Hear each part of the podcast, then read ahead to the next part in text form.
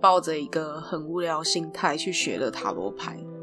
然后我就把以前小时候的塔罗牌拿出来，就是它画风非常可爱，就是一个那我小时候看到的那种漫画的图案，然后旁边有个中文注解这样子。那我最近就是开始学塔罗牌的结构，然后还有一张一张去了解它的意涵。然后我发现就是一个很有趣的现象，我越了解塔罗牌本身，我越发现说，我过去的经验可以跟塔罗牌的意涵去做结合，就是其实塔罗牌就很像星座啊，或者是一些什么血型啊，其实它就是一个了解自己的系统。那它只是把一些很抽象的东西具象化。那像塔罗牌，它总共七十八张，那七十八张里面就是把所有。人会遇到的问题还有状况，就是全部的具象化的去表达。桃牌第一张牌是零号，它是大牌。那大牌的意涵呢，代表说它是人的一生的旅程。第一张牌叫做愚人，就是 “fo” 的愚者的意思。那它其实代表说，人的一开始的旅程都是未知的人。那他其实就是愚人的角色，就是所有都不知道。那我就是秉持着一个纯洁然后未知的心去冒险。那那张牌的意涵就是，我可以在下方贴那张图片链接，会更清楚。那张牌的图案呢？这个愚人他拿着一个行囊，代表说他觉得自己很有力量，那他准备要去冒险。那他身穿彩色的衣服。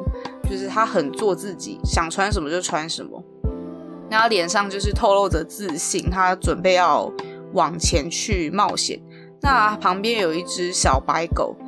你可以解释说他很开心的欢欣鼓舞，跟主人一起去冒险。那你也可以解释说，这只狗是在提醒他前方有危险，因为如果你有认真看这张牌的话，你会发现说他正要走向悬悬崖边。所以代表说他正要前往一个未知的危机。那这张牌本身其实没有很重要，我是想要分享说，我看到这张牌，其实我感受到一种感觉是说，因为这张牌的数字是零号嘛，那它其实就是归零的意思。那我也觉得说，最近的我其实很想要当一个什么都不知道的人嘛，就是愚者。因为我最近在跟我男朋友在聊天的时候，发现说，我以前就是有一些行为蛮讨厌，就是我以前好像会以一种比较了解的姿态，就是我懂比较多的姿态去问他一些问题，那他就会当下就觉得说啊，我现在就是不想讲，为什么你要用一种。试探性的问法，像是我以前就是有修过一些智商课，那我就会学到一些同理心的问法，那我就会想要用那些问法去问出说他在想些什么，他的心态是什么，那他就会说，拜托你不要用这些问题来问我，你不要搞我好像一个个案吗？就是智商的那个病人这样子，那我就会觉得说，哈，为什么我是在了解你？啊，不然我还能用什么样子方式了解你？但我最近就是在体会到这件事的讨厌是说。虽然这个问法看起来很有同理心，但是它其实造成了别人会有一种感觉，说你是一个懂比较多的人，那我好像一个没有能力的人，就是会有一种你你有莫名在透露出优越感感觉。那我那时候是完全没有察觉我有这个现象。那我看到这张牌的时候，我就觉得说，会不会其实当个愚者会比较轻松自在？因为那张牌它。的表情就是一副很 relax 啊，就是不管前方有什么危险，我就是去冒险就对，所以其实也代表他很轻松很自在。那最近的我就是想到说，我跟我男朋友相处的时候有这个现象，那我在也在回想以前，就是也有一些类似的状况发生，我就会想说，为什么我要自找麻烦？就是明明。可以装作什么都不知道，或者是觉得说，其实对方想要经历什么，就让他去经历就好。我没有必要就是把他的整个遇到状况，就是好像是把他做错的，然后翻成对的一样。就我其实没有必要这么做，因为每个人的世界都有他所谓的对跟错，还有他觉得他现在在经历的事是不是好的。就其实就是他想经历什么就经历什么，就是干我屁事，就是懂吗？就是干我屁事的心态去面对他就好了。其实这样就是一种信任他的表现吗？因为像我刚刚讲，就是我跟我男朋友相处那情况，好像有一种好像不信任他可以自己面对这件事的感觉。就算他现在可能处在一种迷雾当中，可能旁观者清，但是他现在就是在经历这件事，他就想要处在一种哦，我就是不想什么都知道的感觉。他就是觉得说啊，反正就是这样，就这样，就再说吧。就其实让他这样经历这个感觉也没有不好啊，就是他反正他现在就状态就是这样，就这件事就是发生就是这样，我也没有必要就是把他的经历就是。好像矫正成我觉得是好的经历，所以我最近就是有个体悟，是觉得说我希望我回归到一个这张牌的状态嘛，就是愚者状态。虽然可能看起来好像傻傻的，什么都不知道，但其实，在学习塔罗牌过程中，就是有解释这张牌，是说其实愚者不愚，他不是一个笨的人，他其实是知道。该怎么去做的人，因为他是一个随心所欲想做什么去做的人，所以他就是完全追随本心的人。那这样的他其实会处在一种很放松、很自在的状态，就不会觉得好像受束缚啊，或者是不自由的感觉。我最近就是在一直在想，说我过去到底发生哪件事，让别人觉得说我很有优越感，然后那种不信任他的感觉。就我最近就是发现说，其实不需要。就其实不需要做这些事情，让我觉得说好累哦。为什么我都要帮别人解答问题？就其实我不需要经历这一些啊，就是完全的信任对方在经历这件事是必要的就好了。就是假设说今天有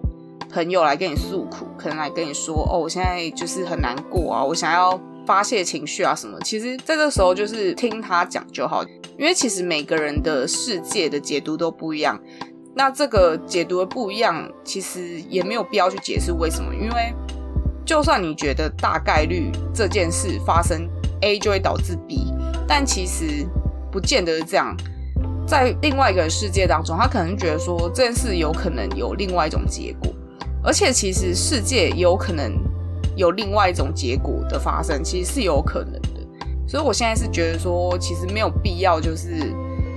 一直很强烈的去说服他说这件事会发生的话，那就会导致这一个结果。就其实这件事完全没有必要，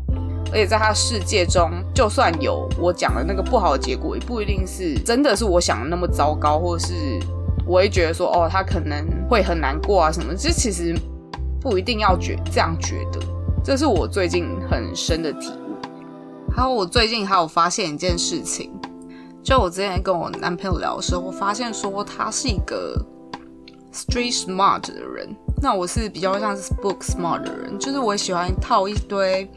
我读过的理论在这些事情上面，我就会习惯用理论去分析事情。但我后来发现说，我跟他有一些不同。的地方就是我很容易因为我已知的这些理论，然后它变成一个框架，我就会发现说有一些事情好像不能套用在这个理论上面，我就会觉得啊，怎么可能？就理当来说，A 的发生不是要导致 B 吗？怎么今天好像突然不一样了？我就会开始很惊讶。但是呃，我的对象就会觉得说不会啊，就是其实每个人都不一样，发生不同的结果也很正常。因为他是用比较实物经验去推论事情的话，就会比较不会受一些框架影响。因为当我就是已知的东西太多，就我也觉得说，我好像读过这些理论的时候，我也很容易固步自封嘛，就会很容易觉得说啊，这件事不是理当的说要这样吗？我觉得很容易陷入一种无限的轮回。我觉得很执着在怎么事情好像发生跟我想象不一样，所以我就会觉得说。知道太多好像不一定是好事，因为知道太多好像很容易被一些框架限制住，所以反而你会变成一个无知的人。因为当你知道太多的时候，你会很容易像一些长辈一样，就是会讲说：“哦，我吃过的。”饭比你吃过盐还多之类的吗？就会讲出这种话，然后就会用一种往比较高高在上姿态去评论说啊，你这样做不对啦，或者说哦，我当初是怎样学啊，你要这样学啊什么的，就会很容易掉入这样的陷阱。但是你要同时想说，其实有时候可能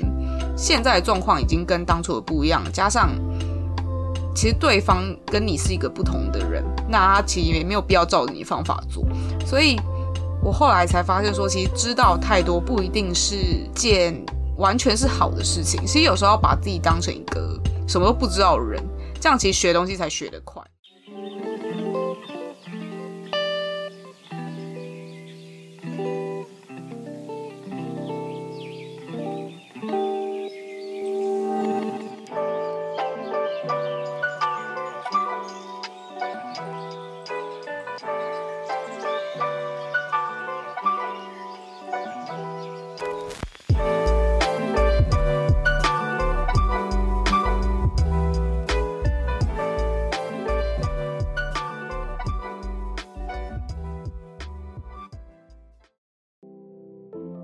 想要分享说，就是我之前看到一个影片，然后他在讲说，就是人为什么会有自卑情绪，他在探讨这件事情。那他也举例说，其实很多伟大的成就都是来自于他的自卑。那因为他有自卑的情节，所以他希望做得更好，所以他就更努力的去让自己变得更优秀吧。所以他后面结论是在讲说。其实自卑也不是一件坏事，因为自卑人其实往往都有一种谦卑的态度嘛。就像我刚刚讲的，如果没有这些谦卑的态度，就会很容易像有时候你遇到一些不舒服的状况，像是有些人会对你颐指气使啦，他就会觉得说，哦，他年纪比较大，你就要听他的，因为他懂得比较多。那如果你是抱有谦卑的态度去面对事情的话，其实是一件好的事情。那谦卑其实也代表着我什么都不知道，我觉得你懂得比较多，那我都听你的，就有一种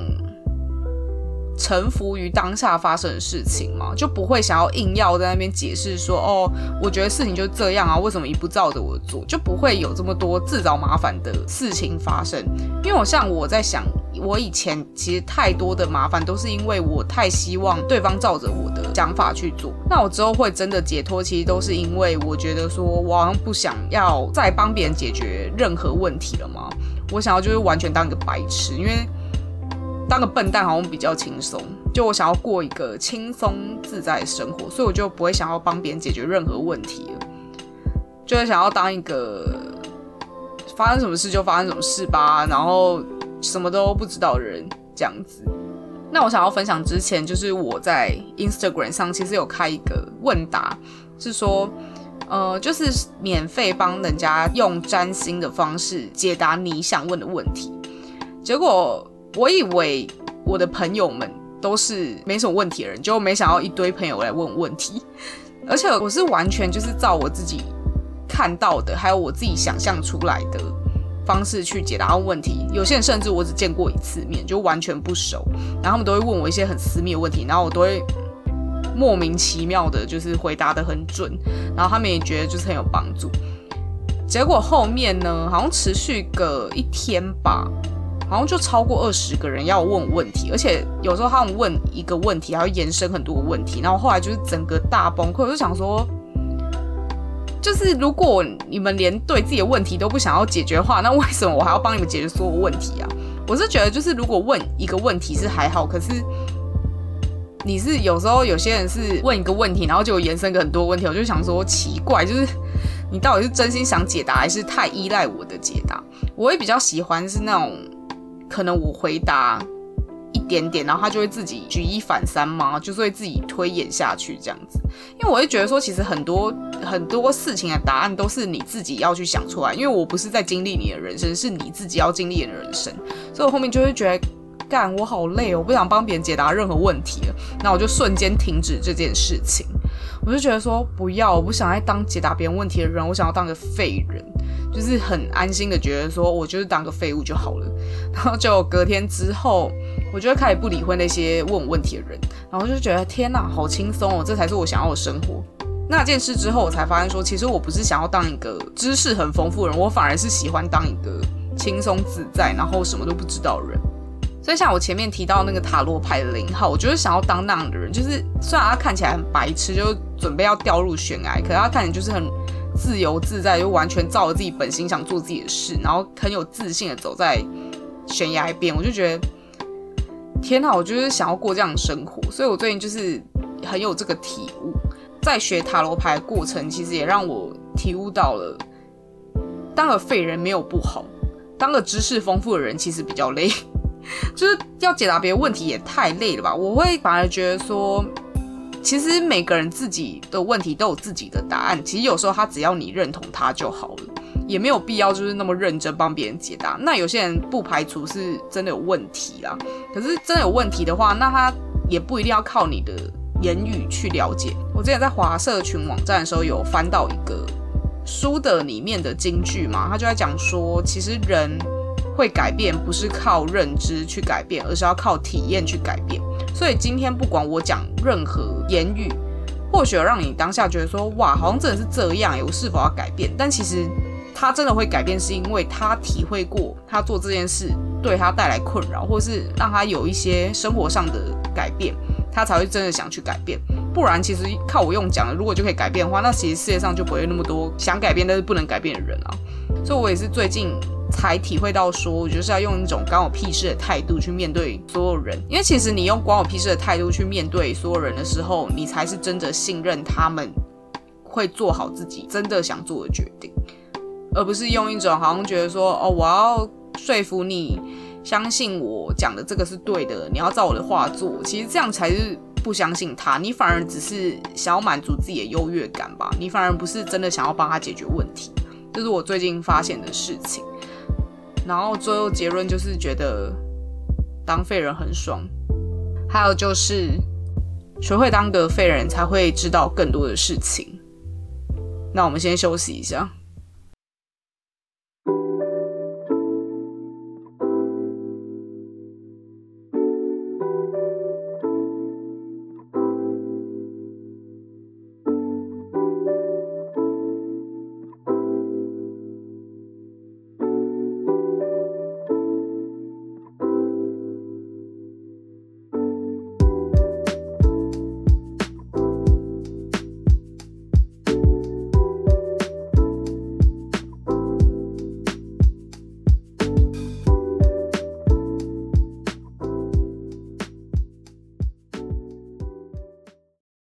其实现在是深夜时间，我真的觉得超级累的。但是我还是有很多东西想分享。是我之前看了一个电影叫《心灵捕手》，然后这个电影的主题也是很呼应我现在讲的这个题目。电影中的男主角 Will，他是。一个很聪明的人，就是他是天才，但是他出生在一个贫困的社区，然后小时候经历了很多事情，所以导致说他没办法受教育。那他选择在哈佛大学当一个清洁工人，那他很轻易的就解出了得了很像什么诺贝尔奖之类的吗的教授花了很多时间解出的题目，就他一下就解出来了。那那时候教授就说，整个数学系的人，如果有人解出这个题目，那他就可以跟我一起做研究。那在那个学校，这个教授是一个非常厉害的教授。那当时看到公布栏的解题有解答的时候，他就想说，到底是哪个哈佛大学的学生会解出来，而且花一天时间就解出来？结果发现是 Will 他解出来的。那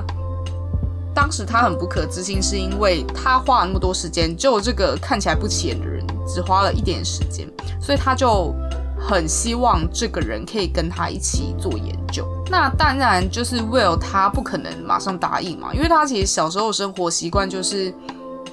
去工地当工人啊，跟朋友一起去酒吧喝酒聊天啊，他怎么可能甘愿就是跟这个教授一起做研究？而且其实做研究这件事对他来说超简单，就他一下就解出来了，他根本不需要坐在研究室跟那个教授一起做研究。但当时他们有个协议是说，因为 Will 他准备要去坐牢，因为他可能在街上打架什么的。但因为教授很希望这个天才可以帮助他一起做研究，所以他就跟他做了一个协议，说